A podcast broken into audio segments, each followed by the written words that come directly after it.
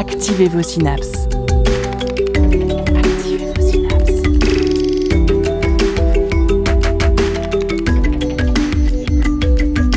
Poussez la porte du labo des savoirs et entrez dans un monde de science et d'expérience. C'est le labo des savoirs. Qui double de taille tous les jours. Qu'est-ce qui est presque immortel, qui peut apprendre, possède une mémoire, a des préférences culinaires tout en n'étant qu'une seule cellule unique. Qu'est-ce qui est déjà allé dans l'espace, aux eaux de Vincennes et dans des centaines d'écoles de France la réponse est un organisme hors du commun. Il n'est ni animal, ni végétal, ni champignon. Non, il appartient à la famille des myxomycètes et vit naturellement dans les sous-bois. Une curiosité scientifique avec une popularité grandissante. Aujourd'hui, nous allons parler ensemble du blob.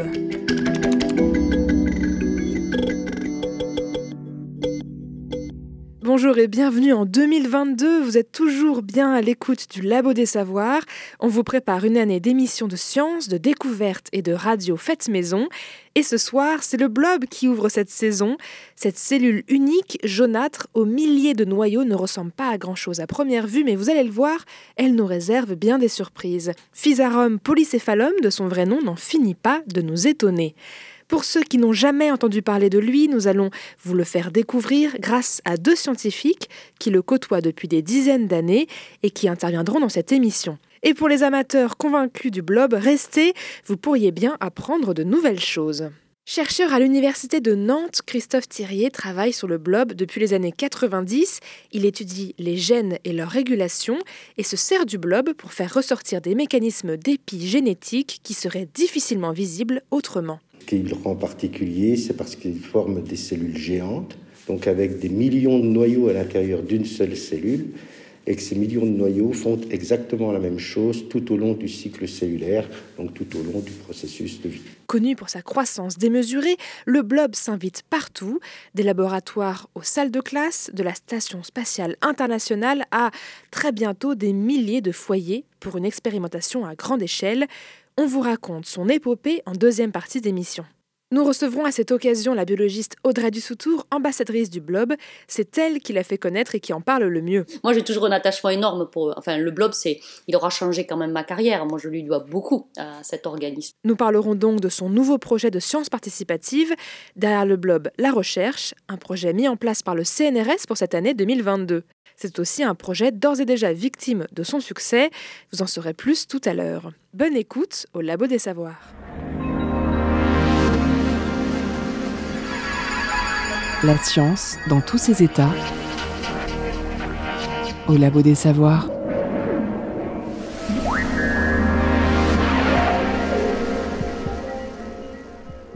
Notre premier invité travaille avec le blob depuis plus de 30 ans. Avant même qu'il ne soit popularisé dans les médias, Christophe Thirier est épigénéticien à Nantes. À l'occasion d'une conférence publique donnée au Muséum d'histoire naturelle de Nantes, appelée Le blob, ni animal, ni végétal, ni champignon, un organisme vivant naturellement intrigant, nous avons pu lui poser quelques questions sur ses travaux en préambule de sa conférence. Quand on essaie de présenter le blob, on dit souvent que ce n'est ni un animal, ni un végétal, ni un champignon, mais qu'il a des caractéristiques qu'il emprunte aux trois. Alors pour ceux qui ne connaissent pas le blob euh, Physarum polycéphalum euh, de son vrai nom, qu'est-ce que c'est? Comment on pourrait le présenter? Alors le définir, c'est assez difficile, étant donné qu'il n'appartient pas à, à un des règnes que vous avez cités précédemment. Euh, par contre, on le voisine plus à quelque chose du type champignon, et quand on le regarde dans la nature, il a un, petit, un, petit peu un aspect de lichen. Donc, mais il a des particularités qui sont propres à lui, puisqu'il est capable de bouger, alors que le lichen reste immobile. Et euh, donc, ce qui caractérise aussi par rapport au règne animal. Depuis combien de temps travaillez-vous avec le blob et qu'est-ce qu'il a de si particulier? Pourquoi c'est un modèle d'étude en laboratoire qui est pratique? Alors Moi, ça fait une trentaine d'années que je travaille avec le blob. Et euh, ce qui le rend particulier, c'est parce qu'il forme des cellules géantes. Donc euh, la, la, la, le côté gigantesque des cellules n'est pas uniquement par rapport à ce, cette, son aspect euh, extérieur, c'est aussi par ce qu'il a à l'intérieur, puisque c'est un, un, organisme qui est multinucléé. donc avec des millions de cellules à l'intérieur, euh, des millions de noyaux à l'intérieur d'une seule cellule, et que ces millions de noyaux font exactement la même chose tout au long du cycle cellulaire, donc tout au long du processus de vie. C'est donc des noyaux synchronisés Ils sont synchronisés de façon naturelle, c'est-à-dire que l'organisme synchronise ces noyaux. Vous dites une cellule géante, ça peut mesurer jusqu'à combien? Ça fait environ de diamètre. Nous, au laboratoire, on les fait d'environ 5 à 7 cm de diamètre.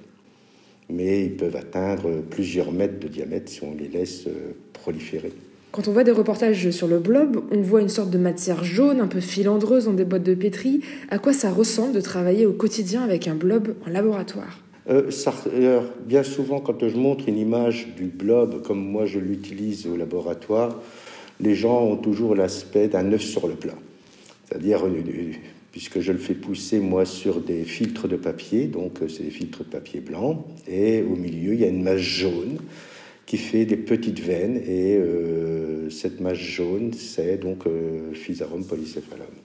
Alors, un œuf sur le plat, vous avez combien? Vous avez plein de boîtes de pétri, enfin plein de papier blanc comme ça? On peut, si on, peut multiplier le nombre de, boîtes qu'on veut, parce que de toute façon, quand on fait une cellule géante, comme nous on l'a fait au laboratoire, on la prépare la veille pour le lendemain. Donc euh, les, cellules ont la capacité de, se, de fusionner entre elles pour ne former qu'un seul individu. Donc vous prenez une, des cellules et... Donc on prend, pour faire nos expériences, on prend une cellule géante qu'on peut ensuite couper en morceaux. Ça, ça nous permet de faire différentes expériences sur une même cellule. Et euh, ce type de cellules, on peut les multiplier autant de fois qu'on veut, puisqu'on nous maintient nos cellules en culture agitée. Donc on peut faire des les volumes qu'on veut en culture agitée et on prépare donc du jour au lendemain nos, cellules euh, géantes. Ça veut dire quoi, culture agitée? Culture agitée, c'est-à-dire qu'elles sont dans un milieu liquide et puis qu'elles sont sous agitation pour euh, qu'elles prennent tous les nutriments et soient oxygénées. Est-ce que vous pouvez les modéliser numériquement? Moi, je n'ai pas la capacité à le faire. Euh, certains le font. Il y a des physiciens qui travaillent sur les aspects modélisation et capacité à, formation de réseau euh, de l'organisme. Alors l'espèce serait sur Terre depuis environ un milliard d'années. Euh, le blob est donc intelligent, il sait sortir d'un labyrinthe, il aurait aussi la capacité de rajeunir. Vous utilisez et côtoyez le blob pour vos recherches depuis donc près de 30 ans. Est-ce qu'on continue de découvrir des choses sur son comportement, son alimentation, son fonctionnement, ou ça y est, c'est un organisme qui n'a plus de secret pour nous? Non, l'organisme a beaucoup de secrets pour nous. Déjà, ne serait-ce que comprendre comment euh, ces, différents aspects qu'on observe, que ce soit de l'intelligence, que ce soit sa mobilité, euh, qu'est-ce qui fait que ça se passe comme ça? À quel niveau les choses sont, régulées? Est-ce que c'est euh, au niveau de son matériel génétique ou est-ce que c'est euh, au niveau de toutes les machineries qui sont à l'intérieur de la cellule? On ne sait pas encore. Donc on ne sait pas encore. Alors comment on fait pour essayer de savoir? Eh ben, on fait des expériences pour regarder s'il y a des changements qui se produisent euh, à un niveau ou à un autre niveau dans la cellule en fonction de, de l'état dans lequel on le met. Alors justement, vous, vous utilisez le blob pour étudier l'épigénétique, c'est l'expression des gènes les, les, régulations des gènes, oui, les mécanismes de régulation des gènes. Donc vous utilisez notamment le blob pour étudier l'épigénétique et l'expression des gènes. Donc euh, une science qui étudie l'expression des gènes, l'épigénétique, mais donc sans toucher au matériel génétique, à l'ADN, comment l'environnement peut influencer ce qui se passe au cœur de nos cellules. On, va prendre un exemple assez simple, c'est-à-dire que par exemple, quand euh, une cellule est soumise à ce qu'on appelle un, choc thermique, la cellule est avertie par des capteurs qu'elle est euh, sous une forte température et va commencer à générer des, des protéines qui vont justement protéger la cellule de ce choc thermique. Donc c'est ce qu'on appelle par exemple des protéines heat shock, donc euh, qui font justement que la, cellule va pouvoir résister à un choc thermique. Donc l'influence entre le monde extérieur et le monde intérieur de la cellule. Il y a des capteurs qui sont là pour mesurer ce qui varie. Ça donne des informations à l'intérieur de la cellule. Ces informations remontent ensuite jusqu'au niveau du matériel génétique pour exprimer ou éteindre certains gènes. Donc on peut regarder en, influençant le, monde extérieur ce qui se passe au niveau des gènes, c'est-à-dire est-ce que ces gènes sont dans un environnement activé ou inactivé. On a notamment parlé pendant longtemps de la pollution qui influence les cellules humaines euh, et qui pourrait les faire devenir cancéreuses. Est-ce que c'est quelque chose de semblable qui se passe avec le blob? C'est le même ordre d'idée dans le sens où une cellule, en fonction de l'environnement qui peut être toxique, va perdre certaines régulations et dans ce cas-là va devenir cancéreuse. Et que vient faire le blob dans cette histoire? Pourquoi est-ce que Physarum polycéphalum est utile dans vos recherches? Le blob est par définition euh, quelque chose qui grossit de façon indéfinie. Donc euh, le fait de grossir indéfiniment, d'être dans un système prolifératif de façon indéfinie, mime un peu un système cancéreux. Moi, de mon côté, ce que j'essaye de voir, c'est est-ce qu'il est possible d'affecter de façon euh, plutôt d'agir sur l'environnement du matériel génétique pour que la cellule ne soit plus dans un état de prolifération indéfinie. Ce que j'essaye de faire, c'est plus de prendre le blob comme un modèle de cellule cancéreuse et de dire comme ça, comment est-ce que je peux freiner sa prolifération? Si vous trouvez une solution pour euh, stopper la prolifération d'un blob, on peut se dire que cette solution peut être appliquée peut-être à des cellules cancéreuses humaines? Alors, l'application n'est jamais directe, mais la piste, oui. C'est-à-dire qu'on peut avoir des éléments qui disent comme ça, tel facteur ou tel autre facteur favorise ou non la prolifération. Et en fonction de ça, regarder dans des cellules humaines si ce facteur est retrouvé et si ce facteur affecte également la, prolifération. C'est donc c'est un modèle qui prolifère, vous l'avez dit. Tout à l'heure, vous avez parlé aussi de noyaux euh, synchronisés. Est-ce que ça aussi, ça aide dans vos recherches? Ça aide énormément parce que lorsqu'on travaille, par exemple, sur des cellules en culture, que ce soit des cellules humaines ou d'un animal quelconque, les cellules sont de manière générale asynchrones, c'est-à-dire qu'elles ne, elles ne sont pas toutes euh, à faire exactement la même chose en même temps. Même si de manière générale elles font la même chose, elles ne le font pas en même temps. Donc de façon euh, pour matérialiser un petit peu, c'est-à-dire que par exemple si on met une personne au milieu d'un stade, donc une personne représentera une cellule, si cette personne dit quelque chose dans le stade, sur le volume du stade, en fait, on n'entendra pas la personne. Si on remplit le stade de personnes qui, cette fois, vont dire la même chose et en même temps, ce qui est donc le cas du blob, elles n'ont pas besoin de parler plus fort pour qu'elles soient audibles. Donc les gens entendront parfaitement ce qui est dit parce que c'est une multitude de personnes qui vont dire la même chose en même temps. Maintenant, si on a toujours le même nombre de personnes qui disent la même chose, mais pas en même temps. Dans ce cas-là, on va avoir un brouhaha ce qui est en fait ce qu'on observe quand on est avec des cellules en culture. Donc le blog permet d'amplifier un message C'est une amplification d'un message, d'une réaction chimique, d'une réaction biologique à un instant T. C'est très pratique puisque ça, les choses sont faites de façon naturelle. Donc on n'a pas besoin d'utiliser d'artifice, qui de toute façon à partir du moment où on utilise en expérimentation un artifice, on biaise un petit peu le résultat puisqu'on ne sait pas jusqu'où l'artifice euh, affecte le système. Donc là, il est naturellement synchrone, donc on n'a pas de biais par la synchronisation, et euh, ça, le rend euh, intéressant par l'absence du biais, mais aussi intéressant par l'absence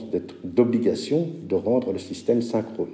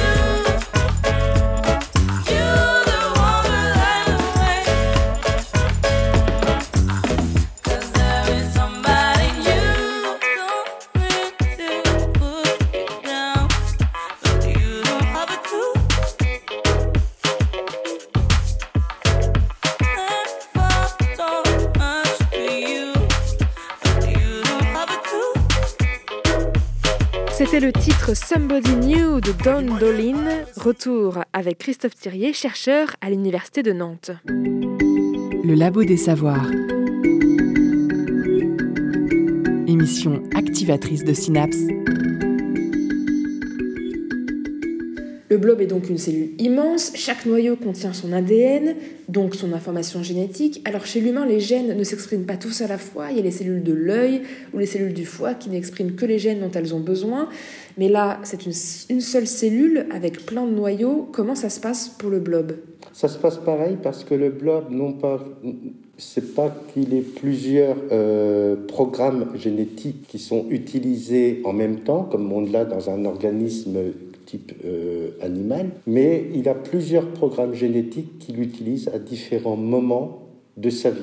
Par exemple, quand il est dans un état de prolifération, il ne va pas utiliser les mêmes programmes que lorsqu'il est dans, un, dans une phase de reproduction sexuée. Donc ces différentes phases font qu'il a, il a plusieurs programmes génétiques et que ces programmes génétiques peuvent switcher, enfin changer de l'un à l'autre et euh, être utilisés en fonction de l'environnement et de ce que la cellule est en train de faire. Donc c'est pas euh, plusieurs noyaux euh, qui ont des, pro des, programmes génétiques différents, ils, comme c'est synchronisé, c'est tous les mêmes programmes, mais ils s'alternent. Voilà, ils s'alternent en fonction de, euh, du destin de la cellule elle-même. Comment fait-il pour réguler son patrimoine génétique quand il prolifère? Puisqu'on l'a dit, il peut devenir très gros.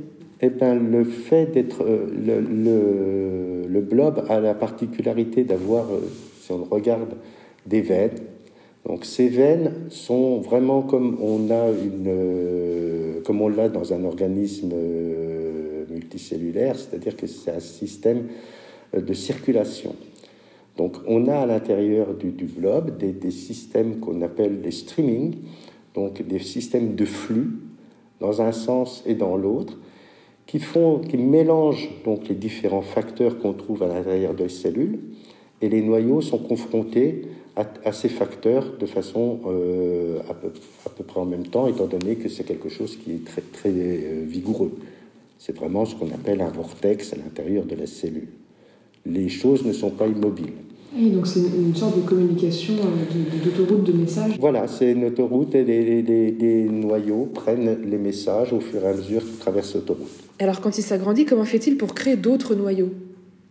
Il peut devenir très très gros. Alors comme toutes les cellules, dans les cellules, euh, de façon générale, les cellules, une cellule donne deux cellules par le, ce qu'on appelle le cycle cellulaire et la voie mitotique. Donc on passe par la mitose pour qu'une cellule donne deux cellules. Chez le blob, on n'a pas une cellule qui donne deux cellules, mais un noyau qui donne deux noyaux. Donc ça, ça reste à l'intérieur du même sac, mais les noyaux se divisent à l'intérieur du sac. Vous avez fait une thèse sur l'immunochimie des histones dans les années 90.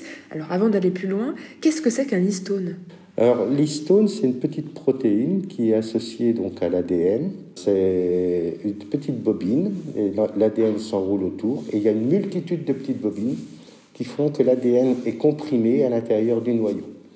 Dans une cellule humaine, on estime qu'il y a environ 2 mètres d'ADN. Donc qui doivent rentrer dans quelque chose comme 10 microns, un, un, sac de 10 microns de diamètre, qui subit un certain nombre de modifications enzymatiques et ces modifications enzymatiques interviennent dans les mécanismes de régulation des gènes et sont donc euh, des acteurs principaux de l'épigénétique.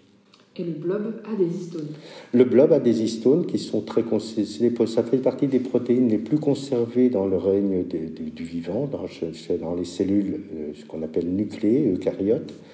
Donc euh, ça fait partie des, molécules les plus conservées. Donc le blob a bien évidemment ses histones et euh, ressemble étrangement à des histones humaines.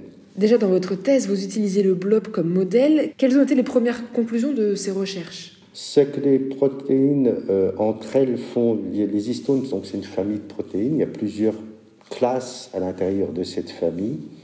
Et euh, l'intérêt était de regarder quels étaient euh, les mécanismes, quelles étaient les dynamiques de certaines de ces protéines à l'intérieur du noyau et euh, quelles étaient les interactions, comment on pouvait les mesurer et l'utilisation d'anticorps permettait donc d'examiner les interactions entre certaines protéines et de voir aussi la perte d'interaction entre certaines protéines qui étaient associées à des activités de la chromatine. Donc, on va par exemple faire pour un vaccin, on va solliciter le système immunitaire. C'est un peu, on fait un peu la même chose, c'est-à-dire qu'on va utiliser un, animal pour lui faire faire des anticorps et on va récupérer ensuite les anticorps pour euh, regarder ce qu'on veut regarder. Par exemple, dans, dans les thérapies euh, contre la Covid, par exemple, dernièrement, il y a eu des expériences de transfusion d'anticorps pour justement favoriser l'immunité. Et donc vous, dans vos recherches, vous avez donc euh, injecté des anticorps extérieurs dans un blob pour voir quelle influence ils avaient sur les histones? Non, moi j'ai injecté des histones dans des animaux j'ai récupéré le, sérum des animaux, récupéré les anticorps de euh, ces sérums, pour ensuite les utiliser de façon biotechnologique pour observer les histones. Et alors, qu'est-ce que vient faire le blob euh, Mais Le blob était justement un outil, un outil biologique aussi, puisqu'il était là pour euh, regarder ce qui se passe dans la cellule au niveau des histones. Donc le blob était le matériel que j'examinais avec ces anticorps. Comment des expériences sur un être unicellulaire si atypique dont on a longuement parlé peuvent ensuite trouver un champ d'application ou d'adaptation sur d'autres organismes et peut-être aller jusqu'à l'humain?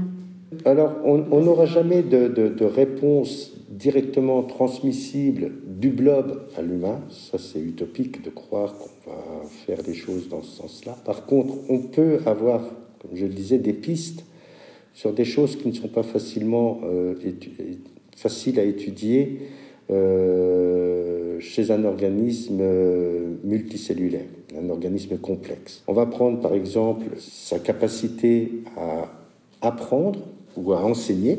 On peut regarder quand il apprend quelque chose ce qui se passe au niveau épigénétique, s'il y a des changements, s'il y a des modifications enzymatiques des histones qui se font de façon prépondérante, si ces modifications favorisent ou non l'apprentissage, on peut agir donc avec des drogues pour augmenter ces modifications ou pour diminuer ces, modifications. Le fait d'augmenter ou de diminuer, on peut comparer par rapport à un organisme qui n'a pas subi le traitement des drogues, regarder s'il apprend mieux ou s'il apprend moins bien. Donc on peut avoir ainsi une idée si certaines modifications affectent l'apprentissage, donc ça, ce sera le cas du blob.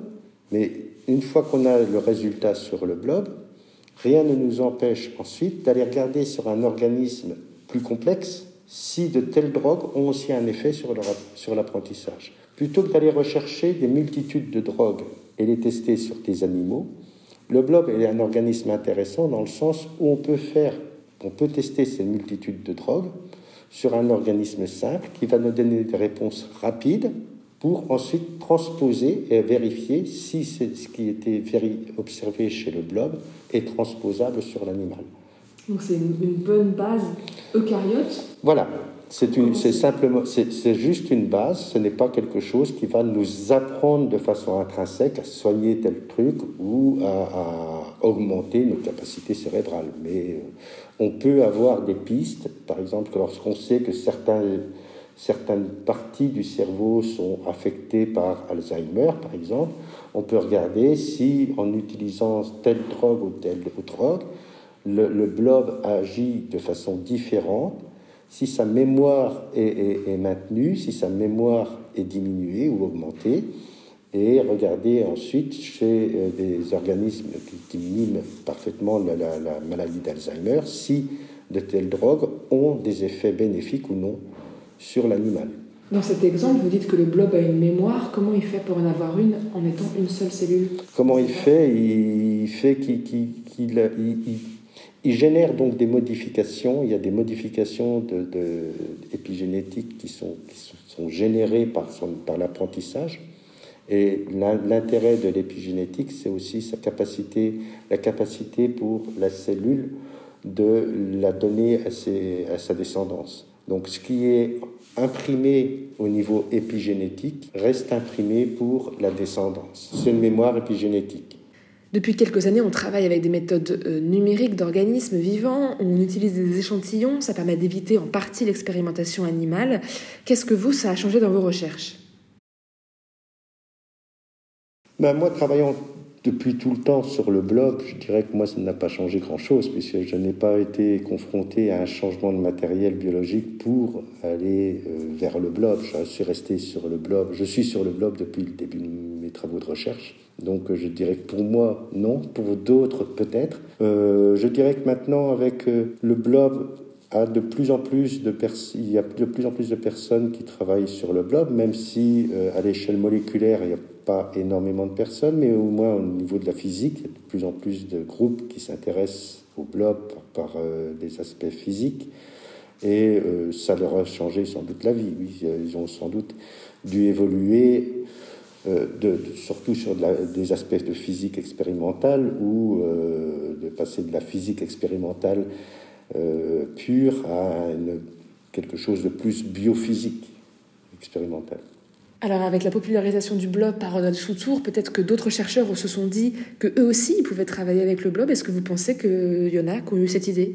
Certains, oui, bien, évidemment, certains se, trouvent, intéressant d'aller vers le blob pour euh, examiner certaines choses plus, qui sont trop fines à regarder à l'intérieur d'une seule cellule. Euh, donc le fait, le gigantisme du blob est, attrayant pour ces, gens et euh, certains, certains groupes essayent justement de regarder ce qui se passe euh, à l'intérieur du blob, qui, qui, est justement une seule cellule, et regarder ensuite si ce qui se passe à l'intérieur du blob est transmissible et, et transposable aussi à l'échelle de la cellule d'un autre organisme. Et enfin, dernière question, en ce moment, sur quoi travaillez-vous? Alors, je travaille sur les mécanismes d'échange des, des histones, c'est-à-dire que les histones sont des protéines qui sont très mobiles à l'intérieur du, noyau. Je regarde comment ces histones s'échangent et comment les, côté épigénétique, le message épigénétique est transmis à deux lots de chromosomes lorsque la cellule est en train de faire euh, la réplication. C'est-à-dire que dans le cycle cellulaire, on a des phases où le matériel génétique se duplique pour ensuite, avec la mitose, se diviser pour donner deux cellules. Mais pour que les, systèmes épigénétiques soient transmissibles, il faut que lorsque de l'étape de duplication, il faut que cette étape de duplication ne soit pas uniquement associée à la duplication de l'ADN, mais également associée à la duplication de toutes les modifications que portent les histones. Donc c'est cette phase que j'examine. J'utilise le blob et je regarde aussi euh, dans, dans, des, dans des expériences de cognition quelles sont les altérations qui sont produites au niveau de l'épigénétique. Éveillez vos neurones vous êtes bien. Vous êtes au Labo des Savoirs.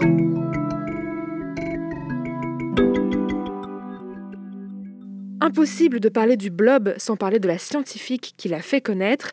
Audrey Dussoutour est biologiste à Toulouse et depuis quelques années, elle se bat pour ouvrir les portes de la recherche à tous.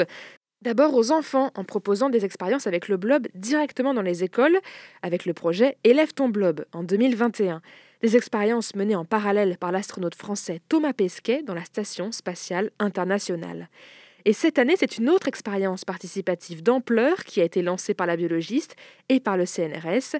Explication avec Audrey Dussautour. Derrière le blob La Recherche, ce projet de science ouverte et participative qui vient de commencer, euh, on avait donc jusqu'au 12 novembre pour remplir un, un questionnaire de préinscription.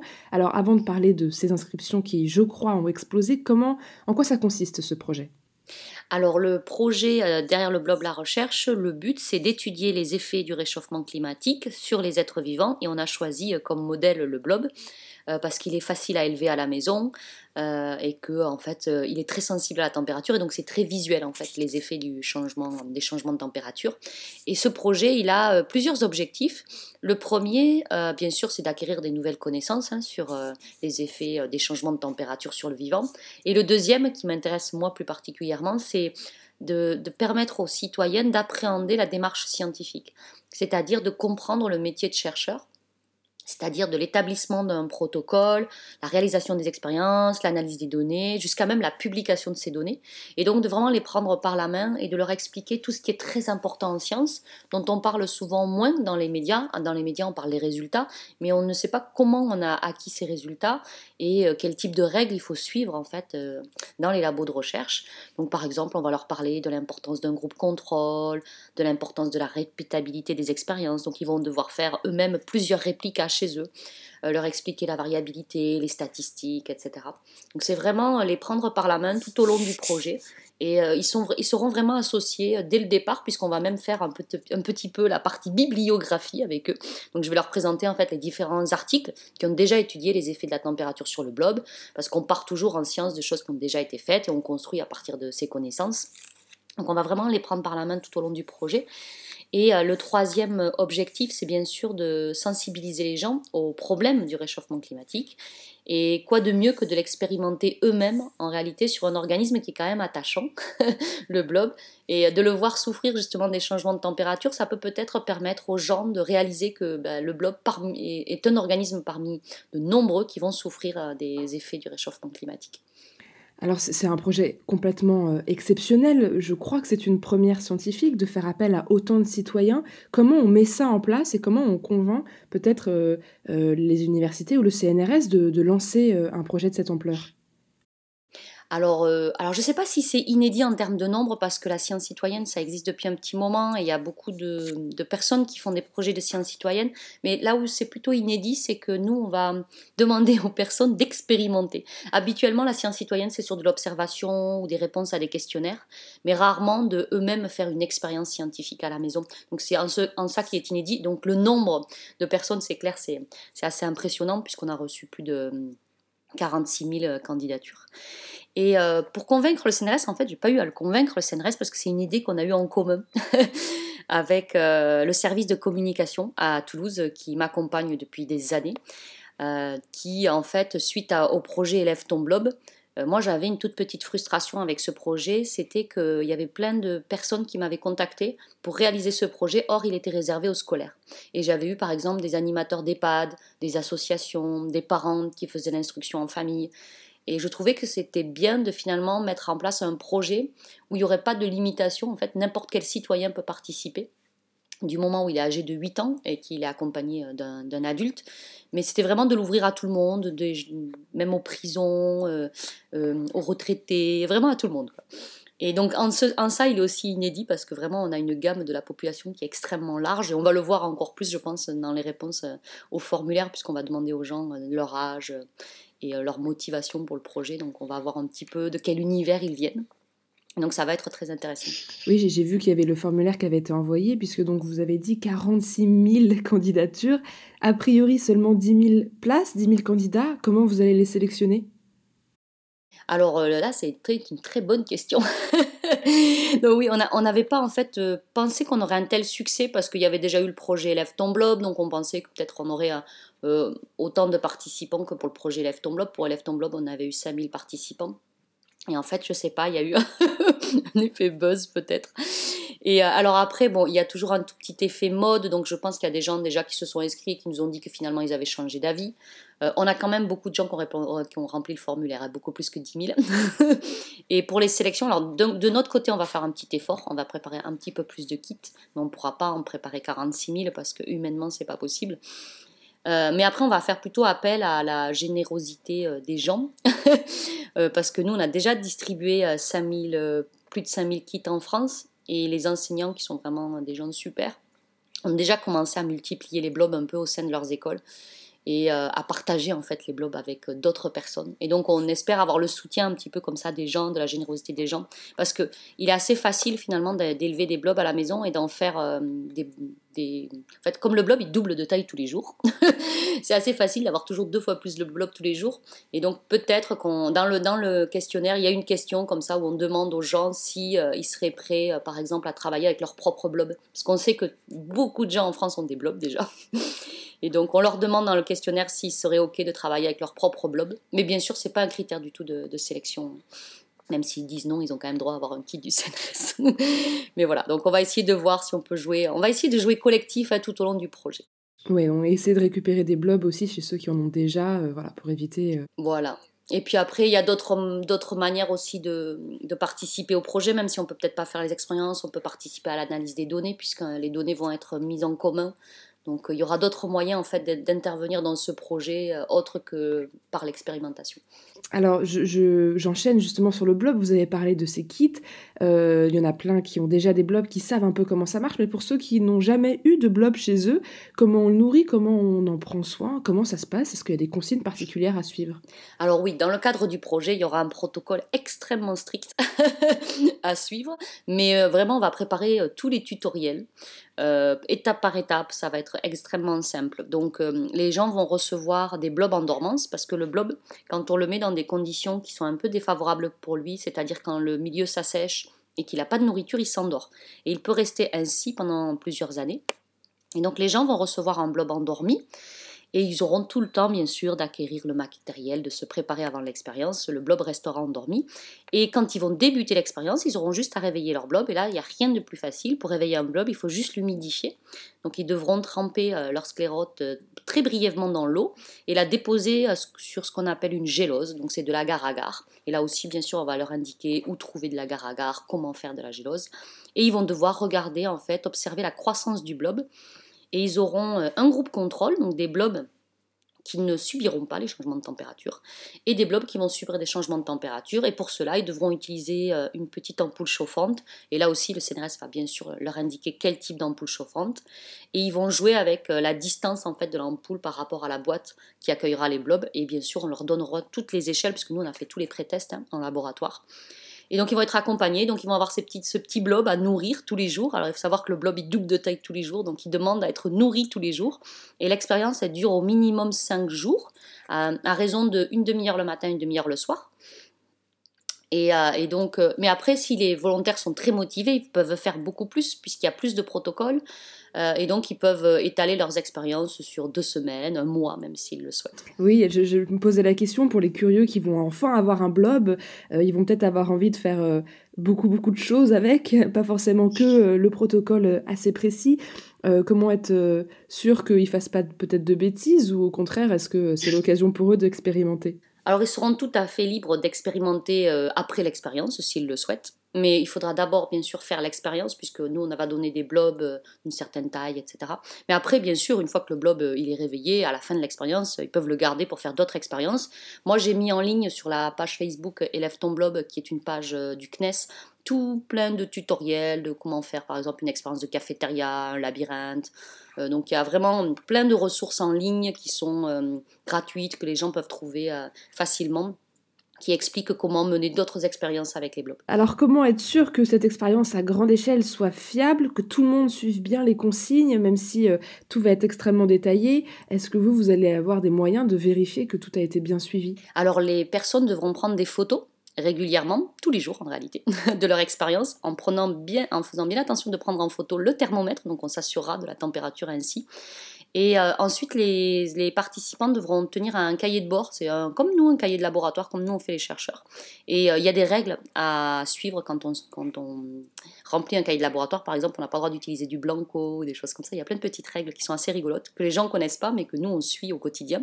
Donc ils vont devoir remplir leur propre cahier de laboratoire et nous envoyer ces cahiers à la fin de l'expérience pour voir que nous, on pourra ainsi vérifier qu'ils ont bien suivi le protocole. Ah oui, donc des photos tous les jours, euh, des cahiers de laboratoire. Votre équipe, elle est de combien de personnes? Alors, elle est petite.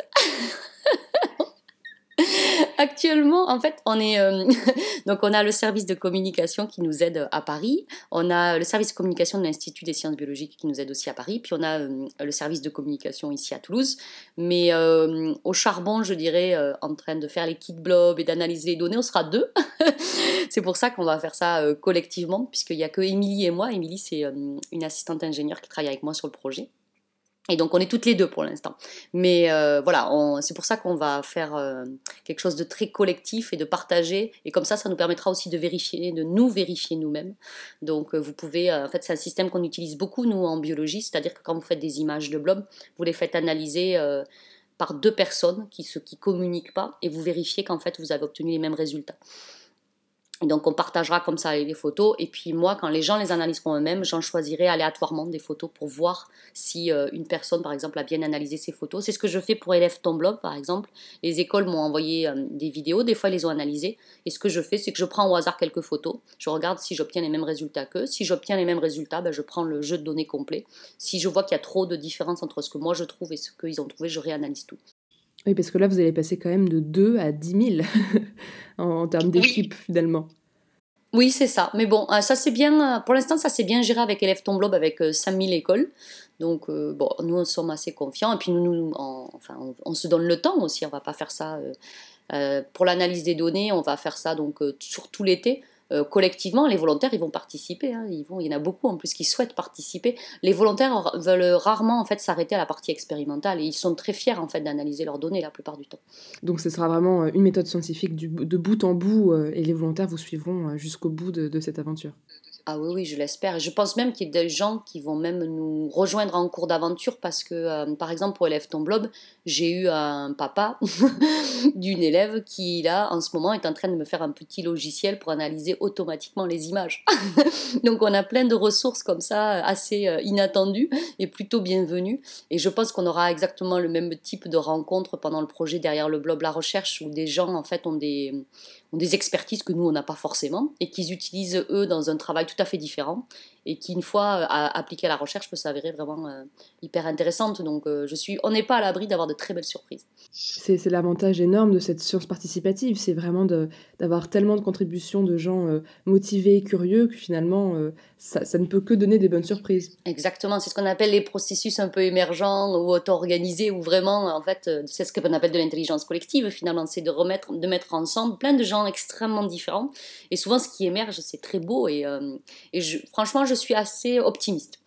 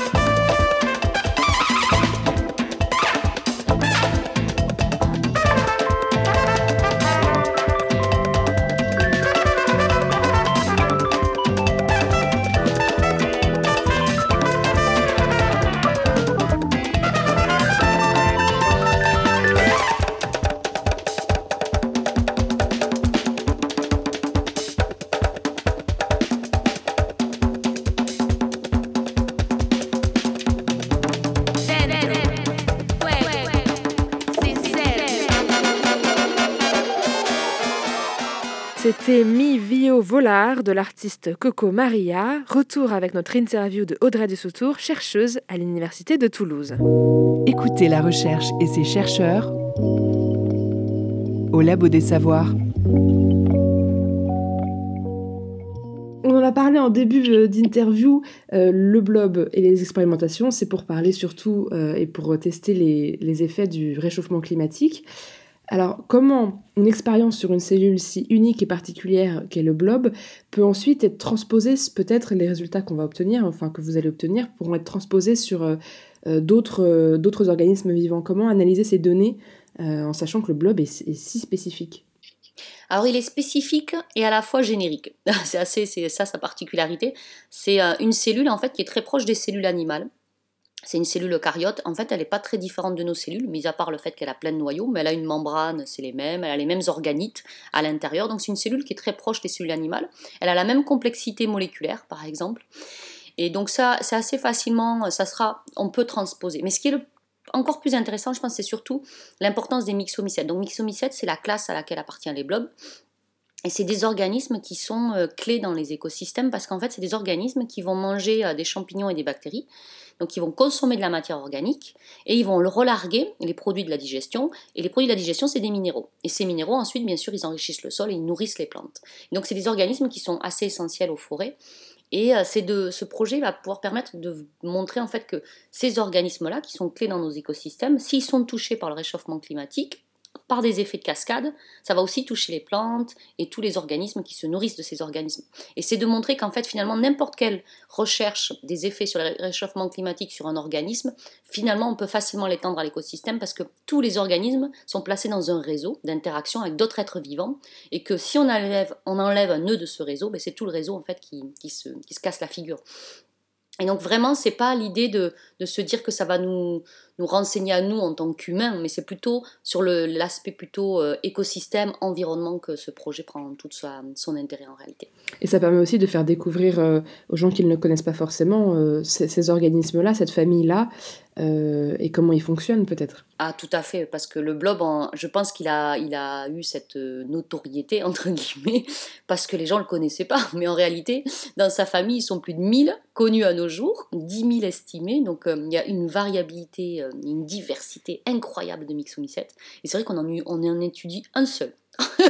c'est un peu pauvre. C'est comme si on étudiait juste une fourmi, quoi, une espèce de fourmi. Alors en France, on étudie plein d'espèces de fourmis, par exemple, différentes. Mais chez les blobs, il y en a qu'un qui est étudié, et c'est la même chose, je veux dire, dans les autres pays. Hein. Tout le monde étudie que Physarum polycéphalum. Et je trouve que c'est quand même euh, vraiment dommage.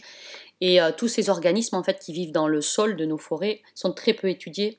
tous les ciliés aussi, on a plein d'organismes donc les ciliés, c'est des organismes unicellulaires qui ont des poils un peu partout qu'on appelle des cils, et c'est pour ça qu'ils sont appelés des ciliés. Et pareil, il y a une diversité dans nos sols qui est incroyable. Et finalement, on parle de très peu d'organismes. Alors il y a des organismes icônes comme le tardigrade, par exemple, qu'on va retrouver aussi dans les sols. Mais euh, voilà, il y a plein de toute une diversité biologique qui est complètement euh, ignorée par la, par la population.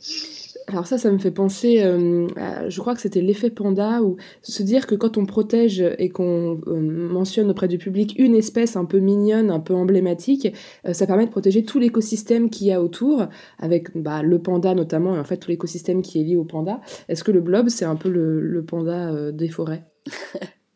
Eh bien, on ne sait pas, peut-être ça va le devenir, mais c'est vrai que bizarrement, le blob, euh, il ça impose un petit peu un respect. Alors chez les enfants, par exemple, c'est ce que j'ai pu euh, expérimenter, parce que je fais beaucoup de visio en ce moment avec euh, les classes du primaire. Et le blob, vous savez, on me demande tout le temps, est-ce qu'il souffre le blob quand on le coupe en deux? Parce qu'on peut le couper en deux et ça fait deux blobs autonomes. Et chaque fois, j'explique, ben non, il n'y a pas vraiment de souffrance dans le, comme nous on l'entend, puisqu'il n'y a pas de système nerveux, mais bon, il y a un petit stress hein, quand le blob est coupé en deux.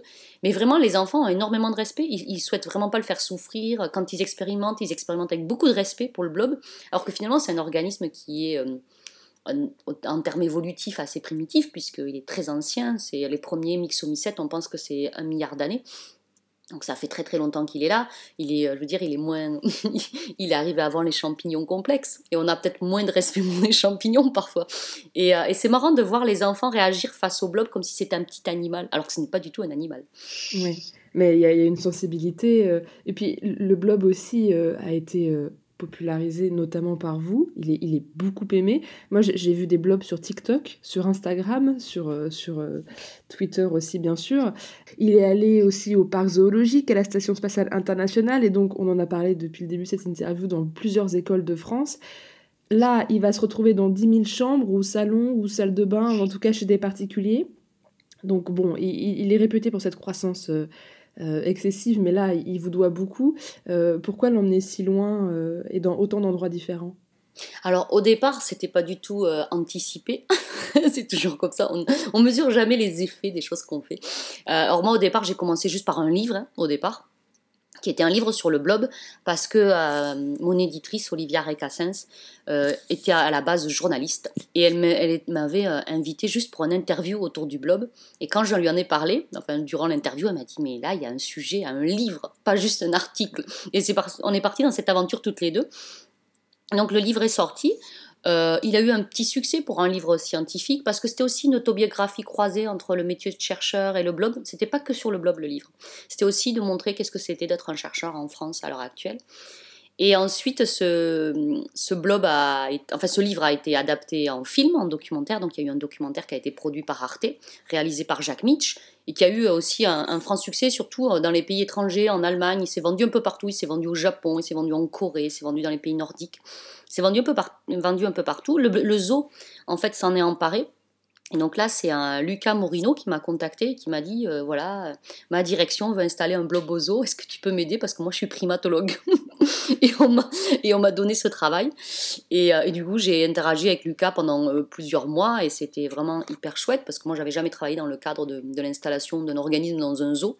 Donc c'était euh, vraiment euh, très intéressant. Et du coup, le blob est un permanent résident, résident permanent du zoo de Vincennes à Paris. Qu'il a un 35 mètres carrés à Paris, il a de la chance, le blob. et là, ouais, il a de la place, vraiment, il a de la place.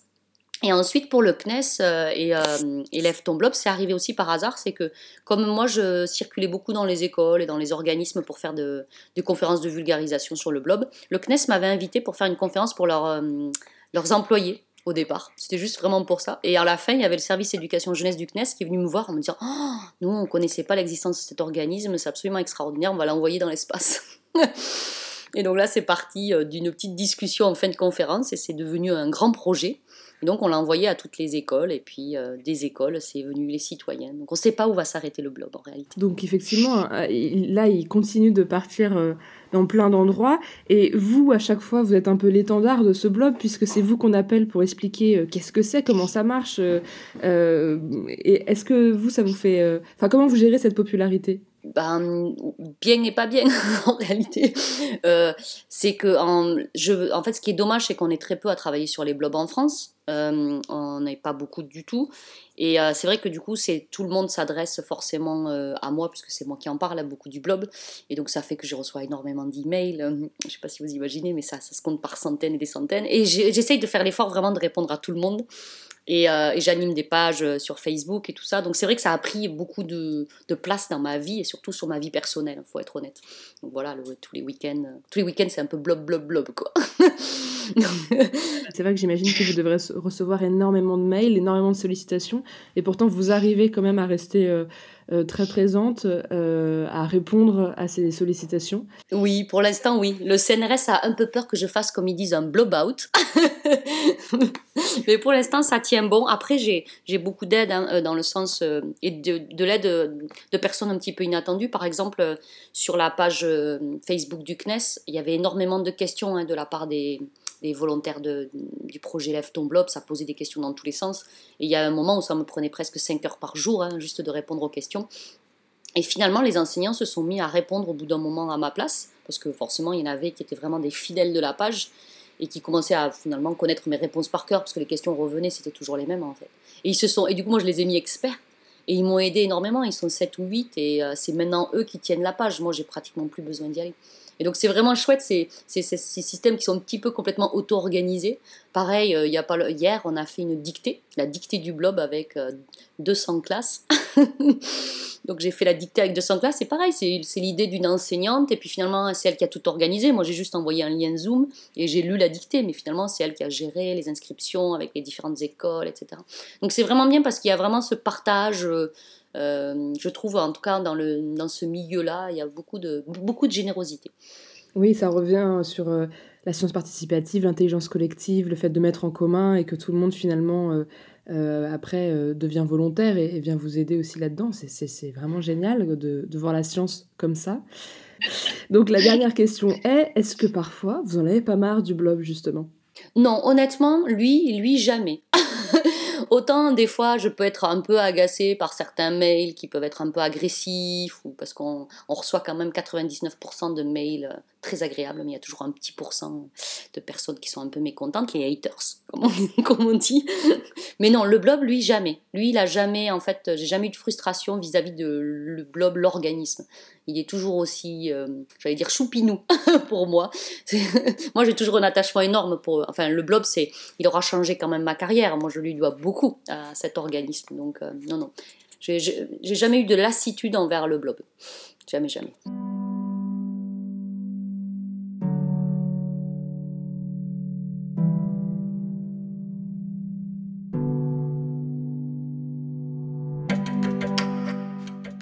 C'est déjà la fin de la première émission de la saison 2022 spéciale Blob. Merci à Christophe Thirier et au Muséum d'histoire naturelle de Nantes pour avoir permis cette émission. Merci également à Audrey Dussoutour d'avoir accepté de nous répondre à distance pour nous expliquer ce merveilleux projet derrière le Blob La Recherche qui met les citoyens au cœur de la recherche scientifique. Vous pouvez retrouver toutes nos émissions et nos podcasts sur le www.labodesavoirs.fr ou sur notre application de podcast préférée. Suivez nos réseaux sociaux pour toutes nos actualités et on vous dit à la semaine prochaine pour une nouvelle émission.